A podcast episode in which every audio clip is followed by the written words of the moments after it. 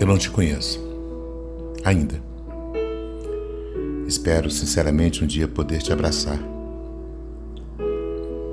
Mas hum, eu não sei os reais motivos que me fizeram escrever o que vou ler para você agora.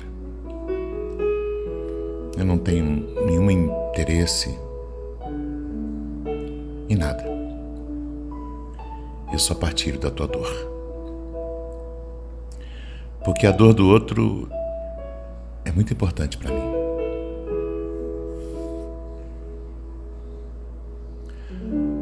Vamos ao texto que eu escrevi hoje para você. Acredito que hoje esteja sendo o pior dia da sua vida. Você poderia contar com tudo menos com isso. Que tragédia. Por que ela fez isso com vocês? Porque Deus permitiu que isso acontecesse com o seu anjo? Sim, porque ela era um anjo. Não deu tempo nem para viver.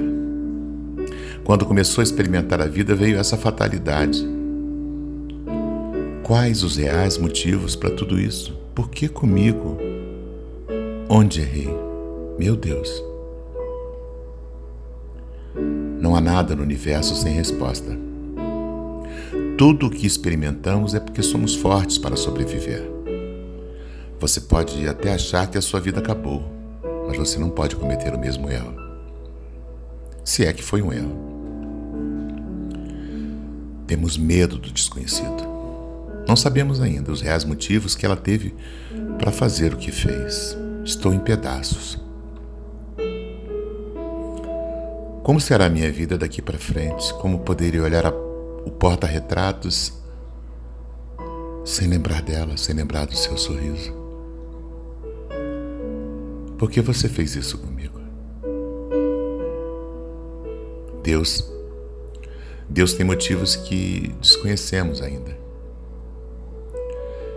Temos que ser fortes e tentar juntar forças para superar a separação temporária, sim, sim. Porque essa separação ela é temporária. Precisamos acreditar nisso. Tem coisa que nunca esqueceremos. Os chutes que ela me deu quando estava dentro de mim, as manhas que fazia quando queria alguma coisa, as primeiras palavras, os primeiros passos. Comemoramos tanto quando você fez um, dois, três, quatro anos e por aí foi. Te peguei no meu colo. Te amamentei Dei o melhor de mim para você e olha o que você me fez. Estou sem chão, estou sem alma, estou em pedaços.